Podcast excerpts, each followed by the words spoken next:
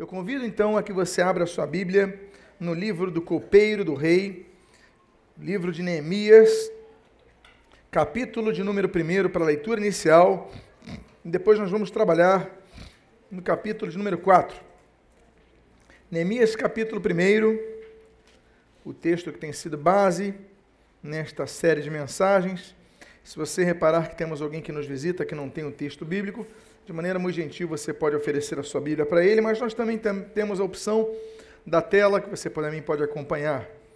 O texto dos primeiros quatro versículos do livro de Neemias assim registra. As palavras de Neemias, filho de Acalias.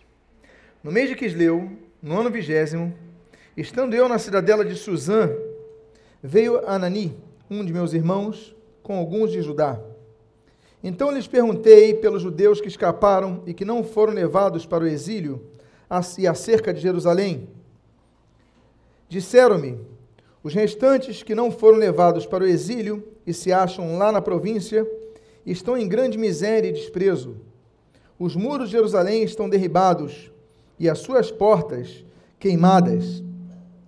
Tendo eu ouvido estas palavras, assentei-me e chorei, e lamentei por alguns dias e estive jejuando e orando perante o Deus dos céus. Oremos. Pai amado, lemos a tua palavra, pedimos, Deus, fala conosco nesta noite, fala conosco, nos abençoa, nos dirige e traz a palavra que precisamos ouvir nesta noite. Abençoa também aquele que está ouvindo essa mensagem em vídeo, ouvindo em CD, no aplicativo, que tu possas falar de maneira igual a cada um, Senhor, porque a tua palavra não cai por terra. E o que nós pedimos, nós te agradecemos em nome de Jesus. Amém e amém. Esse texto é a introdução de todo o livro. Neemias está servindo de maneira cômoda ao rei, é a função mais importante do reino, mais importante que um ministro, porque é uma função de extrema confiança. Um ministro de agricultura, o rei se encontrava uma vez, duas por semana, um ministro de guerra, uma vez, duas por semana, uh, qualquer economista, uma vez, duas, três por semana. Mas o copeiro, todo dia ele se encontrava com o copeiro. Afinal de contas, o rei não podia tomar, comer nada sem que antes o copeiro experimentasse. E tinha que ser uma pessoa de muita confiança, além de todos os dias estar com o rei, então tinham a proximidade com o rei. Mas copeiros do Antigo Oriente, eles tinham que ter muita confiança, afinal de contas, eles podiam dizer que experimentaram um produto que tinha veneno, eu, eu provei, e depois passa para o rei e mata o rei. Então tinha que ser uma pessoa de muita integridade. Neemias era essa pessoa. Então tem um grupo que vai a Jerusalém, e dentre esse grupo seu irmão, e eles voltam com notícias, e você está lendo o texto, ele pergunta aí, como é que estão? Como é que está Jerusalém? Como é que estão os restantes que não foram para o exílio? E a resposta é simples. Os muros estão derribados, as portas estão queimadas, e o povo está em grande miséria. E o texto diz aí no final: Assentei-me e chorei por alguns dias. Ele sente o baque, ele sente a dificuldade, ele sente a dor. E mas depois ele diz assim: E estive jejuando e orando perante o Deus dos céus. Ele reage. A reação é uma atitude que deve caracterizar a vida de cada um de nós, e sobre isso nós vamos falar hoje. Por quê? Já falamos quatro quartas-feiras a respeito de Neemias, e Hoje nós trataremos a respeito de uma problemática que surge, ao que convido que você então vá para o capítulo número 4. Então vamos avançar. E o texto de hoje é: Prepare-se para enfrentar pressão se quiseres conquistar algo. Quantos aqui querem conquistar algo? Então se prepare para enfrentar pressão. Nada que você queira conquistar será fácil, sempre tem o um preço sempre tem uh, que haver um preço a ser pago. E hoje nós vamos ver o preço. O texto começa dizendo no capítulo número 4, versículo 1, em sua primeira parte, assim diz: Tendo Sambalate ouvido que edificávamos o muro, ardeu em ira. É significativo que, quando eles começam a levantar o muro, um dos vizinhos se chama Sambalate. Sambalate significa força. E é um nome significativo, por quê? Porque eles querem construir algo e se levanta uma força que faz oposição ao plano deles. O sonho de Neemias reconstruir as muralhas de Jerusalém. E quando ele coloca a começar o seu plano em ação, se levanta um adversário cujo nome é força. E diz o texto que você está lendo: ardeu em ira. Quantas vezes nós queremos construir algo, montar algo em nossas vidas e começamos a perceber ira nas pessoas. As pessoas não querem nossa vitória, as pessoas não querem nossa alegria, pessoas não querem nossa conquista. E aí se levantam sambalates. Esses sambalates são pessoas com força, são pessoas que exercem certa força em você. Pode ser um parente, pode ser um amigo, pode ser alguém do seu trabalho, alguém conhecido. Eles exercem força, uma força, muitas vezes, uma pressão até psicológica, para te desanimar. E diz o texto que ardem ira. E infelizmente, muitos, quando vem uma pessoa irritada com o seu projeto, elas sucumbem e param, elas desistem. Mas o texto continua dizendo sobre uma segunda pressão, e a segunda pressão diz assim, capítulo número 4, na continuidade: E se indignou muito. É muito interessante que quando você procura fazer a obra de Deus, as pessoas que se dizem amigas demonstram indignação. Eu vou dar um exemplo. O sujeito, ele começa na igreja. O sujeito ia para as baladas nas sextas-feiras à noite, traía a esposa com um grupo de amigos, ficava fazendo tudo de errado nesse mundo e os amigos estão rindo, brincando, se divertindo, amavam essa pessoa. Essa pessoa decide fazer a obra de Deus, se converte e começa a abandonar essas coisas. Começa a deixar de fazer algumas coisas que fazia antigamente, começa a honrar a sua esposa, a cuidar da sua família, começa a evitar a bebedeira, já não vai, não vai, não vai, não vai adentrar a isso, começa a largar o vício. Os amigos, ao invés de ficarem felizes, poxa, que bom, ele agora vai cuidar da família dele. Que bom, ele agora vai cuidar da casa dele, ele não vai dissipar os seus bens. Os amigos, eles começam a ficar indignados. Que história é essa? Tu vai para a igreja? Você ficou maluco? Não vai ser mais com a gente? E começa então a haver uma pressão, que é a segunda etapa dessa pressão que nós vemos em Sambalate quanto ao projeto de Neemias, que é um projeto de reconstrução, que é um projeto para levantar algo que está quebrado, algo que está destruído, algo que está caído. Satanás ele faz isso. Ele procura demonstrar ira contra os seus projetos, mas se você continuar firme, ele começa a demonstrar indignação. Que história é essa? Você agora vai começar a frequentar a igreja? Você agora vai começar a fazer isso? Vai começar a fazer aquilo? Se você estivesse traindo a sua esposa, se você estivesse se embebedando, caindo pelos becos da cidade, eles iam se alegrar com você. Mas quando você decide fazer algo certo, eles começam a demonstrar indignação. Você começa a ser colocado de lado do seu grupo. A minha pergunta é: qual é o senso disso? Onde está o senso em tudo isso? E aí nós vemos então que a coisa é espiritual. Porque o ministério de Satanás, como Jesus registra ali na, na pena de João, capítulo número 10, ele diz assim que o ladrão, ele vem somente para matar, roubar e destruir. Essa é a função dele. Tudo que em sua vida esteja trazendo destruição, se vem trazer roubo daquilo que você adquiriu, destruição daquilo que você construiu e mortandade aonde há vida, então nós vemos Satanás por trás dessa história. Porque ele quer destruir a sua vida, ele quer que você continue andando errado.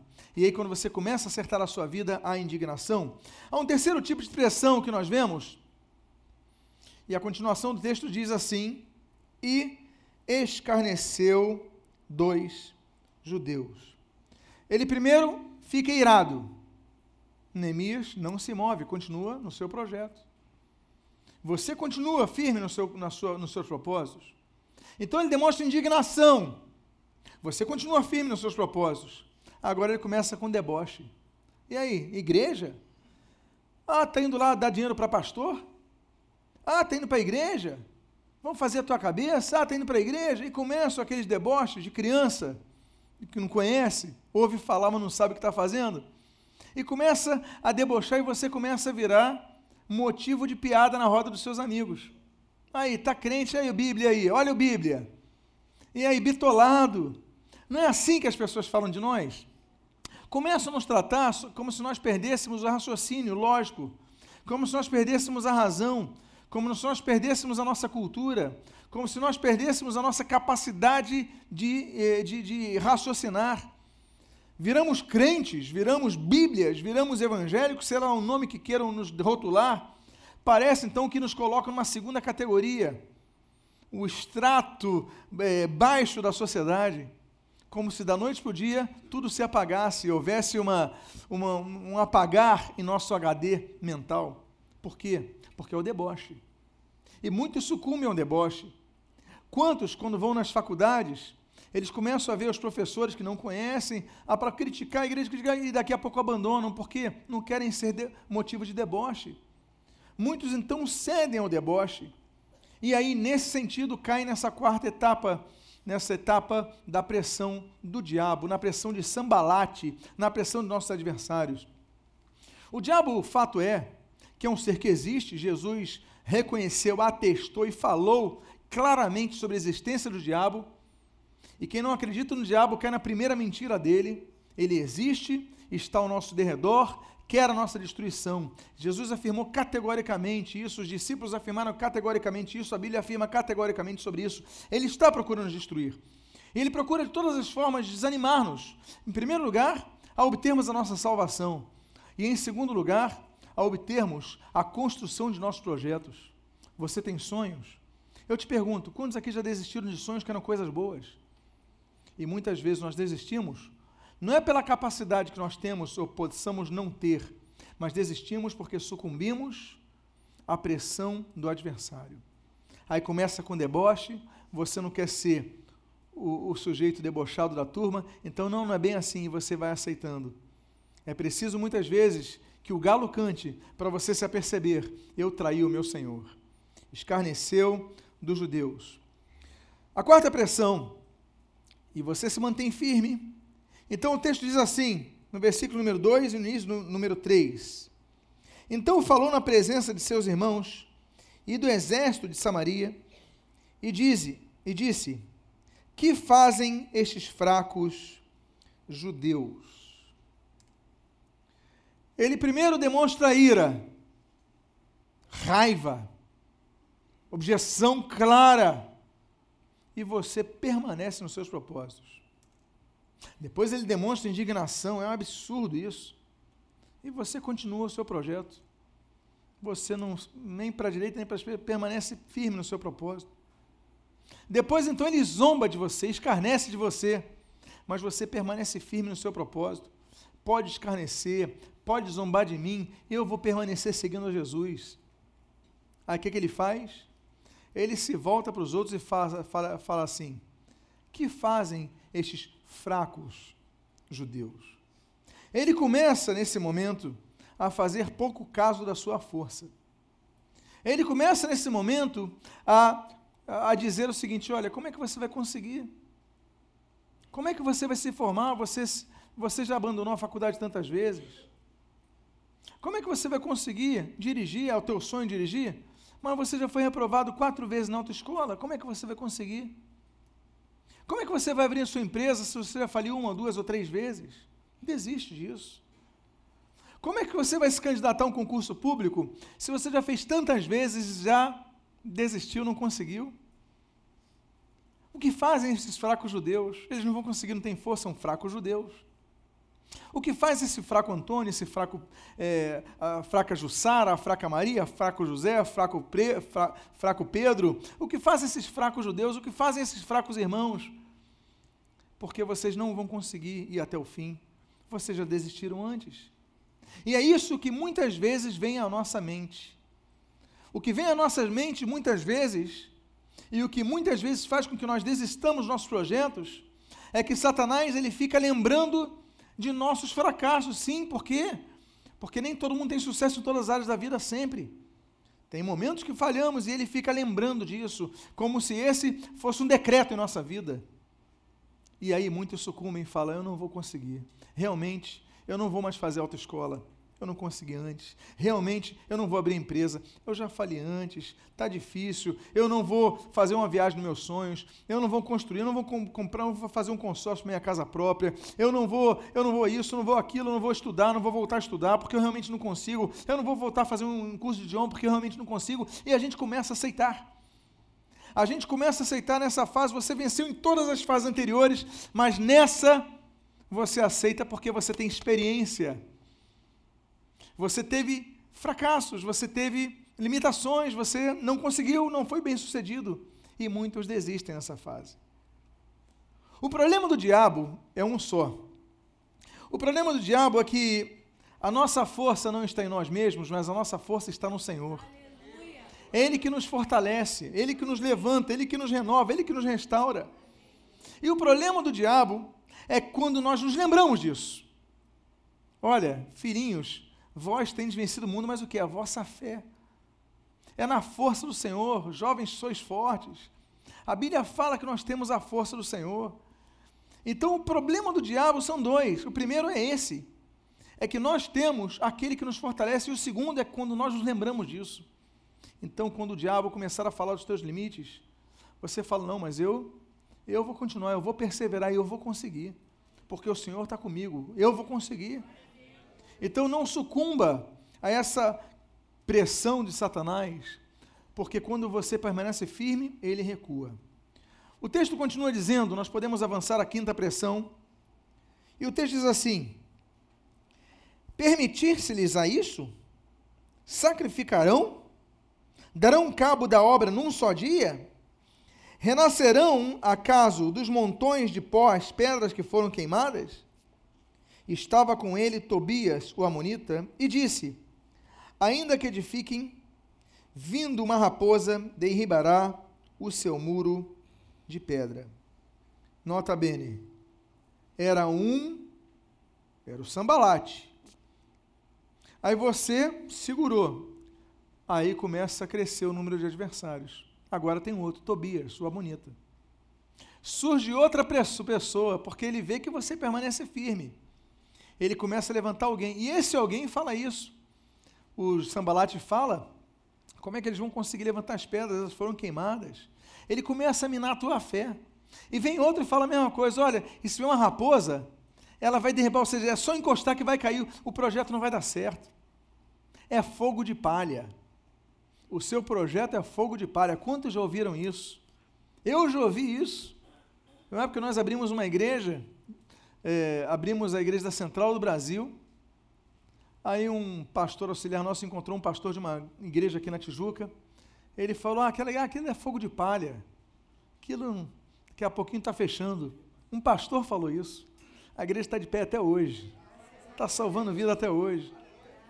Ou você dá ouvidos às outras pessoas, ou você permanece firme àquela fé que Deus depositou no seu coração muitas vezes não conquistamos, porque damos ouvidos demasiadamente aos outros que não têm a fé. As pessoas não têm a tua fé, as pessoas não têm o teu sonho. Quantos aqui já desistiram de algo porque compartilharam o sonho com alguém que não deveriam compartilhar? Você compartilha, olha, eu vou fazer isso, eu vou, eu vou fazer aquilo, eu vou fazer aquilo outro, a pessoa, é mesmo, tem certeza? Só a pessoa só de falar isso já acabou com o teu projeto. Será que é a melhor hora mesmo? Olha a crise. Muitas vezes você quer dividir a tua fé com quem não tem fé naquilo. Até para isso nós devemos escolher as pessoas para compartilhar nossa fé. Porque muitas vezes você então, por causa de um comentário de terceiros, você sepulta um projeto.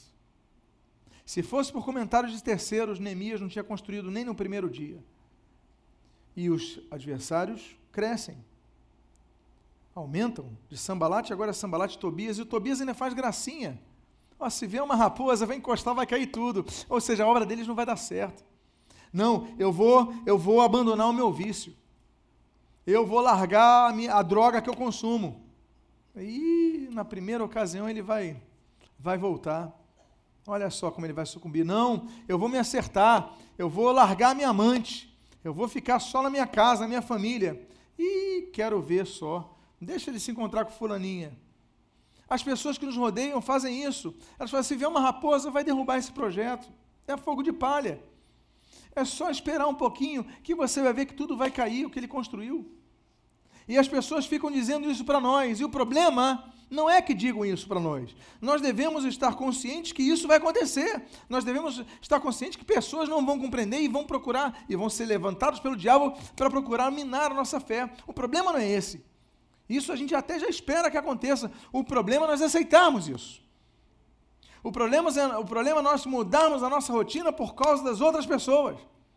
Mudarmos nosso projeto de vida por causa de outras pessoas. Mudar os nossos planos por causa de outras pessoas. E deixarmos de construir os muros de nossa vida por causa de outras pessoas. Por quê? Porque o diabo quer que você não construa nada em sua vida.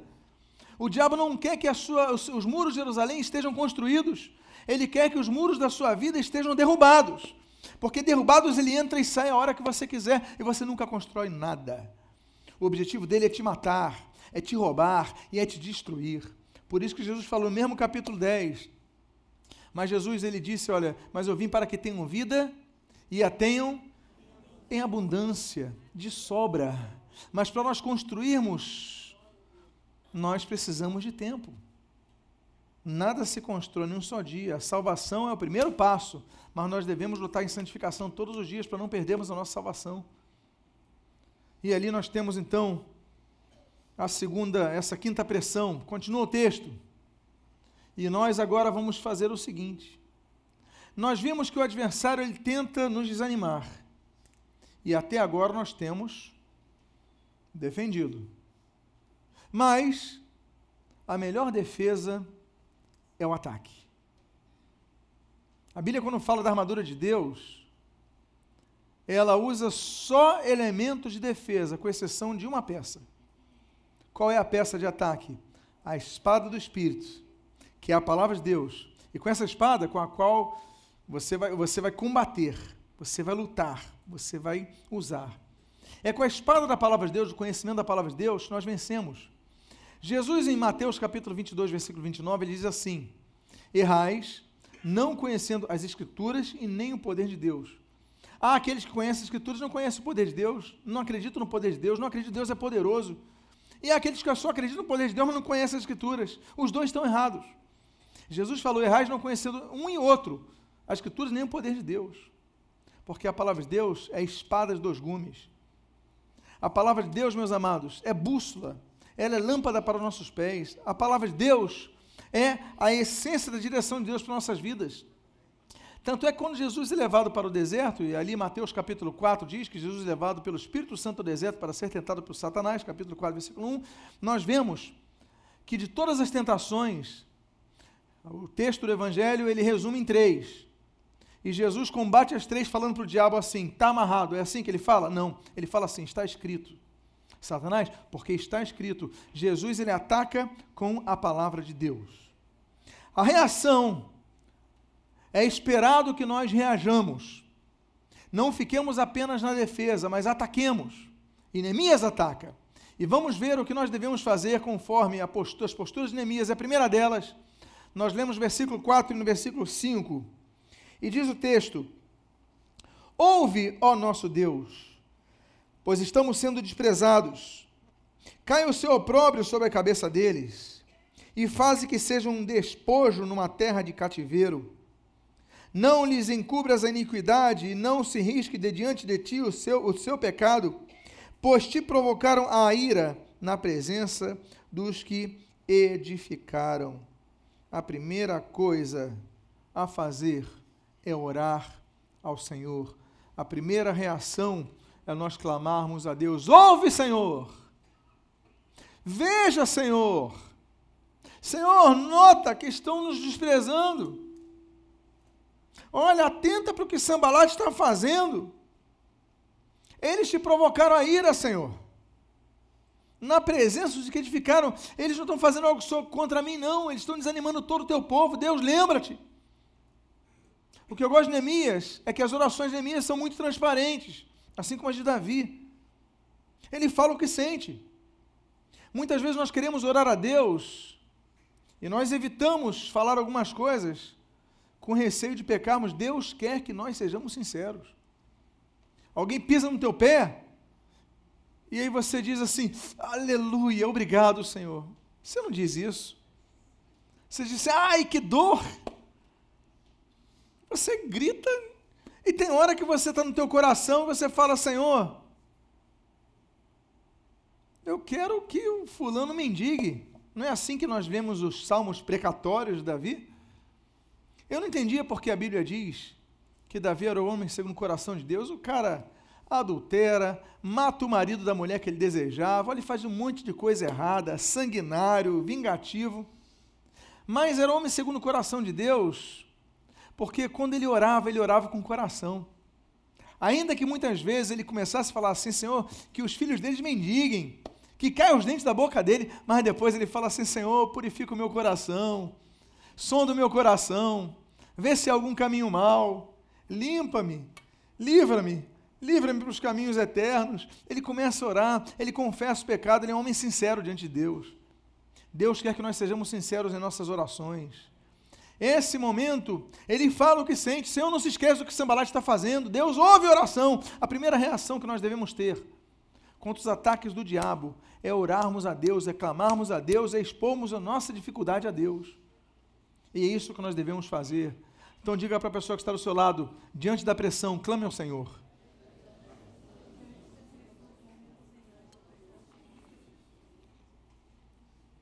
A segunda postura, nós encontramos no versículo número 6, o qual lemos assim: Edificamos o muro, e todo o muro se fechou até a metade de sua altura, porque o povo tinha ânimo para trabalhar. A segunda reação que nós devemos ter é não perdermos o foco. Diga para a pessoa que está do seu lado: não perca o foco quando vierem as adversidades. Por que, que, que o diabo quer que nós façamos? Que nós percamos o foco. É tanto problema, na é verdade.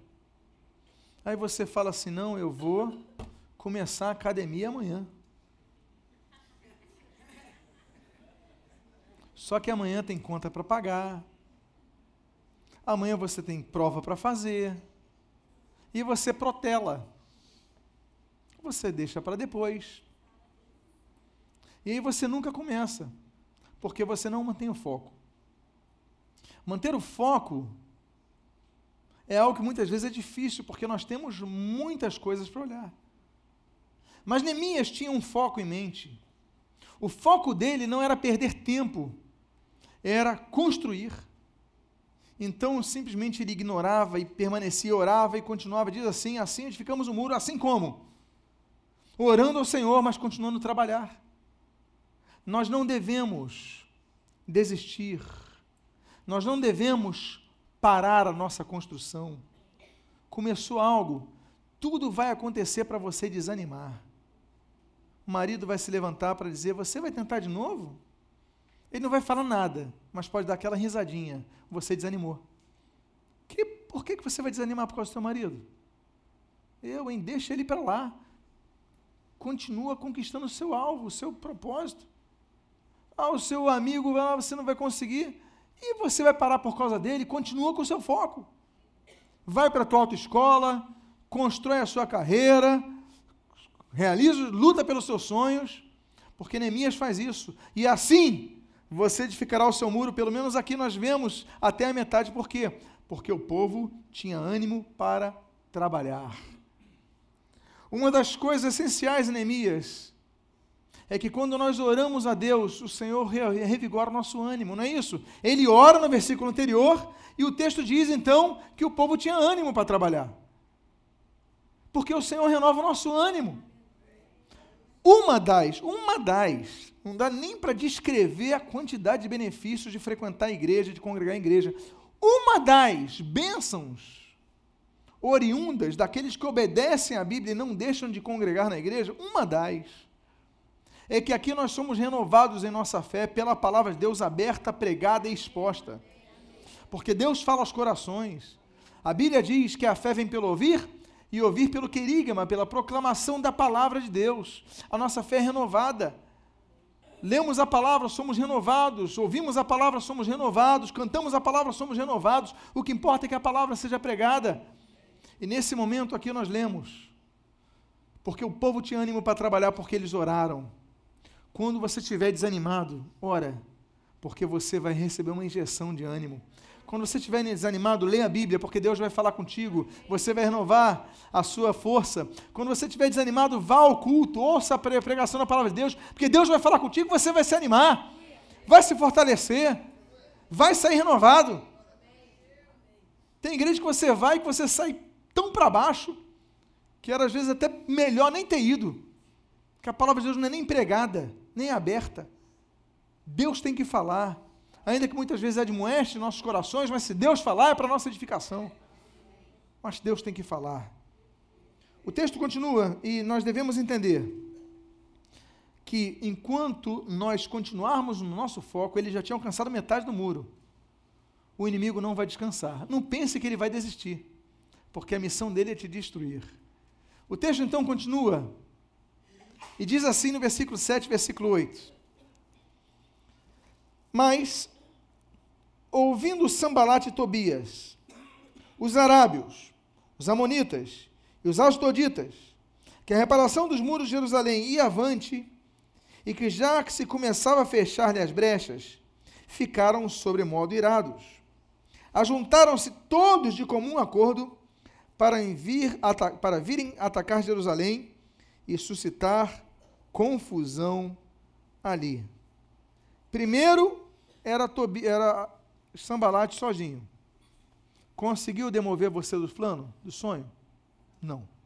Aí vem Tobias. Conseguiu demover você do seu projeto? Não. Aí agora é Sambalate, Tobias, os arábios, os asdoditas e quem mais? E os amonitas. Você está vendo que quando você chega à metade do projeto, você fala, agora vou descansar. Olha, agora eu já estou uma semana sem nicotina. Eu estou uma semana sem drogas. Eu já rompi com a minha amante. Eu já deixei de roubar. Eu estou congregando. Eu tô, tá tudo certinho. Aí você fala, agora o diabo vai descansar o quê? A pressão aumenta. As tentações são maiores. Porque quanto mais envolvidos nós estamos com a obra, mais furioso o inimigo vai ficar conosco. Diz assim: Ajuntaram-se todos de comum acordo para virem atacar Jerusalém e suscitar confusão ali. Os inimigos são diferentes, mas eles se unem todos de comum acordo para destruir o seu projeto. Você já notou então que para construir é difícil, mas para destruir sobra gente? Não desanime. Continue firme no seu projeto, ainda que os inimigos sejam muitos. Continue firme nos seus propósitos, porque Deus está contigo. Não importa os inimigos. Neemias nem conhecia bem a região, ele era um estrangeiro, ele era de outra geração, mas ele tinha uma coisa em mente: foco. Deus me chamou para reconstruir os muros, eu vou reconstruir os muros. O texto então diz que quando os inimigos aumentam, o texto do versículo 9 diz assim: Porém, nós oramos ao nosso Senhor, e como proteção, pusemos guarda contra eles, de dia e de noite. Quanto mais pressionados somos, mais suscetíveis ficamos. Quanto mais cansados estamos, mais facilmente aceitaremos um prato de lentilhas você está cansado, chega uma hora que nós estamos cansados, porque a construção não é fácil. Construir é difícil, cansa. Não é assim com Esaú e o Jacó, como nós citamos aqui indiretamente? Estou com fome, toma aqui, ó, mas vamos ter uma coisa em troca. Mas então Neemias leva todos a orarem, mas e não só isso. Neemias faz algo que Jesus, lá no Getsemane, vai mencionar. Ele fala assim: oramos a Deus e pusemos guarda contra eles dia e noite. O que, que ele manda fazer? Na prática, orar e vigiar. Não basta orarmos. Oração é fundamental, Mas tem muita gente que cai depois de um culto. Muita gente que cai depois de orar, porque não vigia. A ordem de Jesus seria apenas orai, mas ele diz: orai e vigiai, porque senão nós entramos em tentação, nós somos suscetíveis à tentação, nós ficamos de, como um prato cheio para a tentação. Nós caímos em tentação. Então nós devemos pôr guardas. Quanto mais você tiver reconstruindo o muro da sua vida, saiba do seguinte: você pode estar cansado em alguns momentos, e é nessa hora que vai vir o oferecimento de uma de um abre aspas alívio para você. E nessa hora você tem que estar atento. Não vou aceitar. Diga para a pessoa que está ao seu lado, ore, mas vigie em todo o tempo.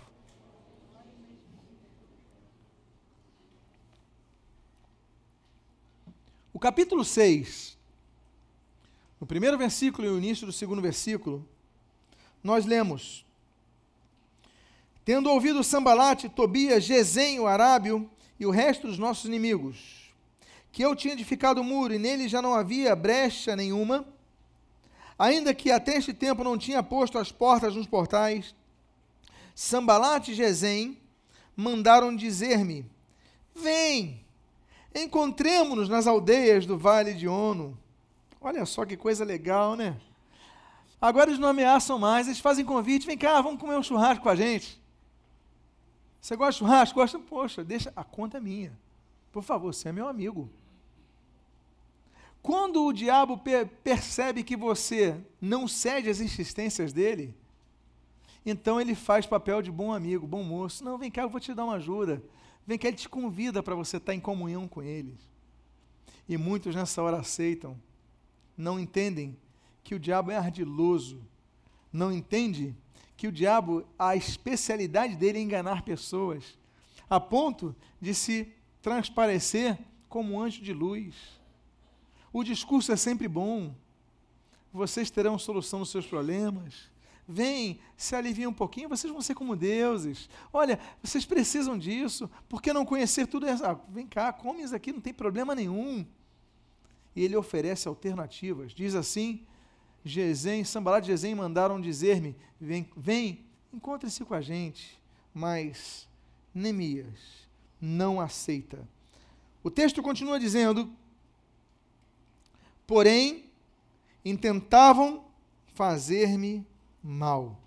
Uma outra reação à adversidade é que nós devemos estar com os olhos abertos para as boas propostas que nos fazem.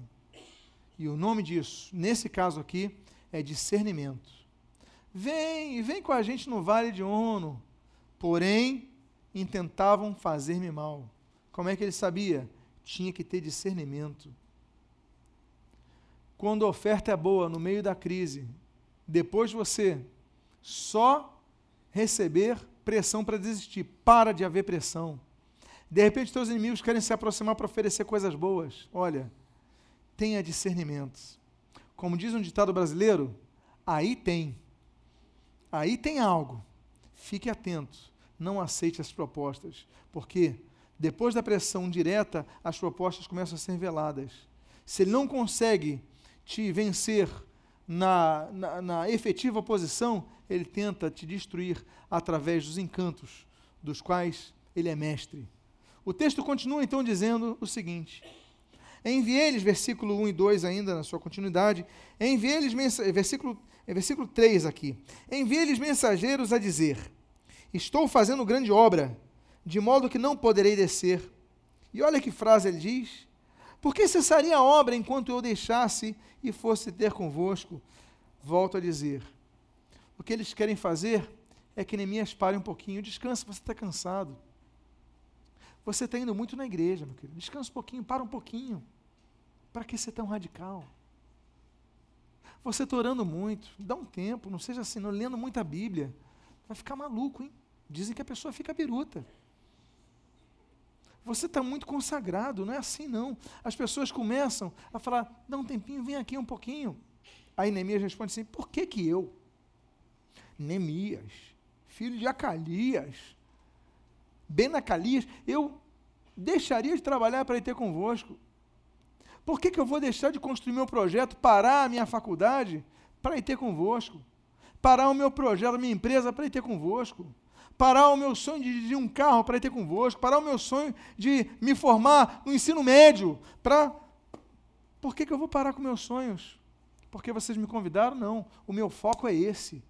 Neemias nos ensina a que, ainda que as propostas sejam boas, não devemos perder o nosso foco. Diga para a pessoa que está do seu lado: não perca o seu foco. O texto continua dizendo, versículo 4 a 7. Quatro vezes me enviaram o mesmo pedido. Quantas vezes? Quatro vezes me enviaram o mesmo pedido. Eu, porém, lhes dei sempre a mesma resposta. Então Sambalate me enviou pela quinta vez, quinta vez, o seu moço, o qual trazia na mão uma carta aberta do seguinte teor: entre a gente se ouviu e Gesem diz que tu e os judeus intentais revoltar-vos. Por isso edificas o muro. E segundo se diz, queres ser o rei deles. E puseste profetas para falar a teu respeito em Jerusalém, dizendo: Este é o rei de Judá. É rei em Judá. Ora, o rei ouvirá isso, o rei Artaxerxes, segundo estas palavras: Vem agora e consultemos juntamente. Aí começa a fase da chantagem. Você não aceita? eles se tornam chantagistas e inventam mentiras. Olha que calúnia. Eles mandam, são insistentes. Manda a primeira, segundo convite, não. Terceiro convite, não. Quarto convite, não. Ah, então tá bom. Vamos fazer o seguinte: manda uma carta aberta. Publica no Facebook. Publicaram no Facebook, ponto BB, de Babilônia. E aí no Facebook botaram lá, olha, a intenção de Neemias é ser rei aqui é ficar independente de Artaxerxes. É por isso que ele está querendo reconstruir, reconstruir. Começa a inventar mentiras. O propósito de Neemias nunca foi esse. E o teu propósito, muitas vezes, é obliterado pelo que falam de você nas redes sociais, o que ventilam de você. E você tem que fazer o quê? Você tem que parar o teu projeto por causa disso? Das mentiras que falam? Continua firme no teu projeto, continua firme no seu propósito. Não vai nem para a direita nem para a esquerda, pelo que os estão falando, Tobias estão falando, Gesem estão falando, os amonitas estão falando, os arábios estão falando, os aduzitas estão falando. Permaneça firme nos teus propósitos, porque Deus está contigo. O importante é você não parar de fazer a obra, não parar de reconstruir os muros da sua vida. Ainda que falem de você, ainda que você se entristeça, continue trabalhando, porque eles foram covardes. Fizeram uma carta aberta agora. Por quê? Porque Neemias não deu a mínima bola para os sujeitos quando chamaram. Pois bem, continua o texto dizendo, versículo 8 a 9: Mandei-lhes dizer: De tudo o que dizes, coisa nenhuma sucedeu. Tudo, teu coração é que o inventas. Porque todos eles procuravam atemorizar-nos, dizendo: As tuas mãos largarão a obra e não se efetuará. Agora, pois, fortalece as minhas mãos. As coisas te abalam, as mentiras te abalam. Mas ele falou o seguinte: olha, nada disso é verdade, Senhor. Fortalece as minhas mãos, porque Deus vai te dar força quando te acusarem. Diga para a pessoa que está do seu lado, ainda que te acusam, Deus te dá força para você permanecer firme. Você não vai sucumbir às mentiras que falem de você. Continua o texto, dizendo no versículo 10 até o versículo número 12: Tendo eu ido à casa de Semaías, filho de Delaías, filho de Meatebel, que estava encerrado, disse-lhe eu, disse, disse ele, vamos juntamente à casa de Deus, olha só coisa bonita, ao meio do templo, e fechemos as portas do templo, porque virão matar-te. Aliás, de noite virão matar-te. Porém eu disse: Homem, como eu fugiria? E quem há como eu que entre no templo para que viva? De maneira nenhuma entrarei. Então percebi que não era Deus que o enviara. Tal profecia falou ele contra mim, porque Tobias e Sambalate o subornaram.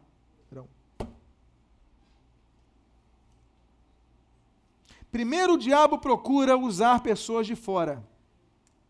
Asdoditas, amonitas, arábios, outros povos, descrentes, para te desanimar. Não conseguem. O que, que o diabo começa a usar agora? Os semaías. Os homens que estão na casa de Deus, com um discurso crentesco. Vamos à casa do Senhor. A gente chega lá e a gente tranca as portas, porque vão te matar se continuar aqui fora. Mas Neemias entendeu, peraí, tem algo aí. E depois ele percebeu que tinha um plano para matar ele dentro do templo. Infelizmente, tem muita gente que morre dentro do templo. Sobrevive no mundo e morre aqui dentro. Começa a murmurar aqui dentro. Começa a aceitar o convite daqueles semaías que vivem na casa do Senhor, mas na verdade são usados pelo diabo para destruir. Quantos se desviaram dos caminhos do Senhor dentro da própria igreja? Porque ouviram quem tinha aparência de crente, jeito de crente, Bíblia no braço, mas o discurso era o discurso de quem foi subornado pelo diabo. A murmuração é o princípio da queda. Fique atento para o que você ouve dentro da casa do Senhor. Porque se Neemias não ficasse atento, Neemias teria morrido naquela noite. E mais, os muros não seriam reconstruídos. Fique atento, porque não é porque a pessoa diz que é crente está dentro da igreja, que da boca dela vão sair apenas palavras de vida.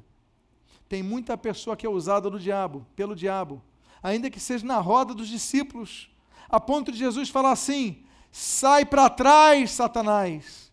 E ele falou para quem? Ele falou para quem? Para os fariseus? Ele se virou para quem? Para os saduceus? Para os escribas? Para quem ele falou, sai de reto, Satanás? Para Pedro, o discípulo que comia com ele, estava dentro da casa do Senhor, mas o seu discurso era um discurso do diabo. E Jesus falou, sai de reto, Satanás.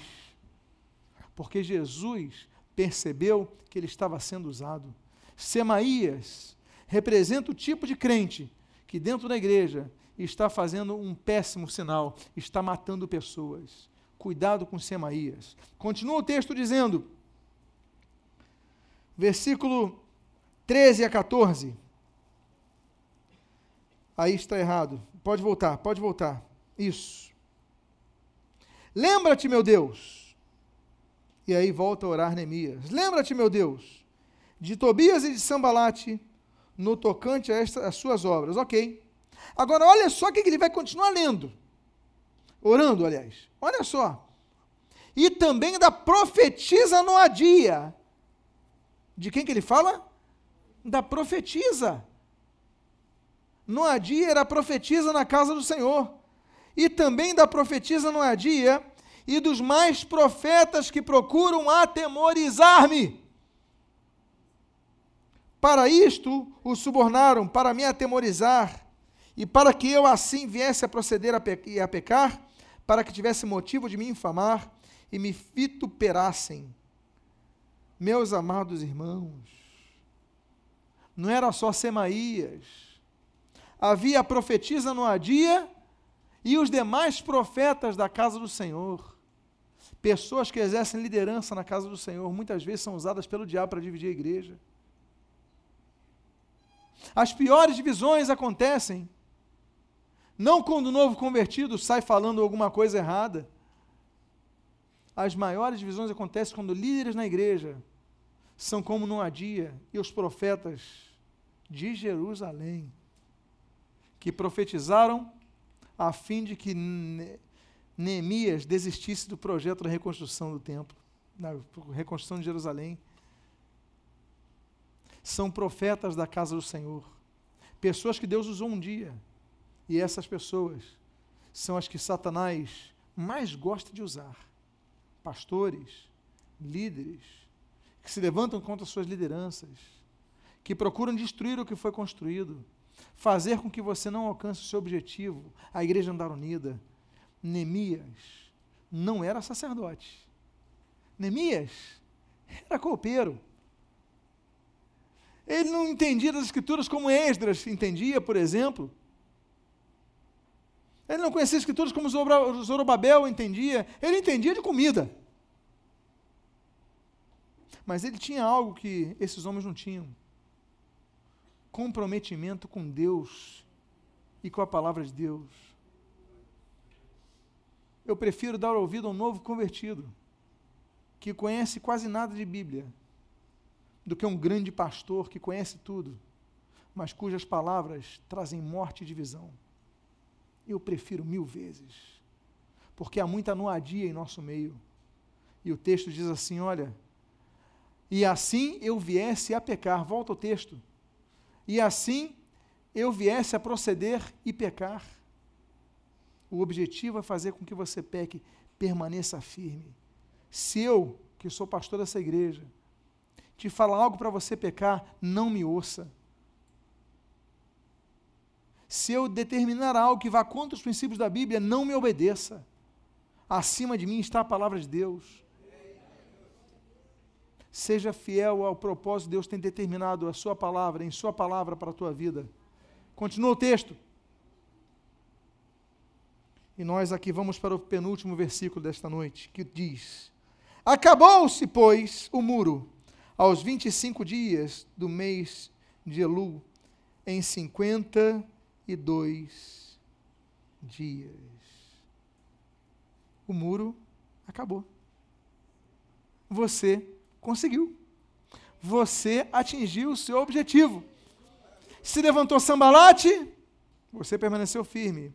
Se juntou Tobias, você permaneceu firme. Os arábios, as doditas, as amonitas se levantaram, você permaneceu firme. Surgiu Gesem, você permaneceu firme. Aí se levantou o Semaías, você permaneceu firme. A Noadia estava lá no meio com os outros profetas, você permaneceu firme. E no foco, e trabalhando e vigiando. O que, que aconteceu? O muro foi construído. O muro foi reconstruído. Você conseguiu vitória. Dê glórias a Deus, glorifica Jesus, porque esse Deus é o Deus que nos dá força para conseguirmos a vitória.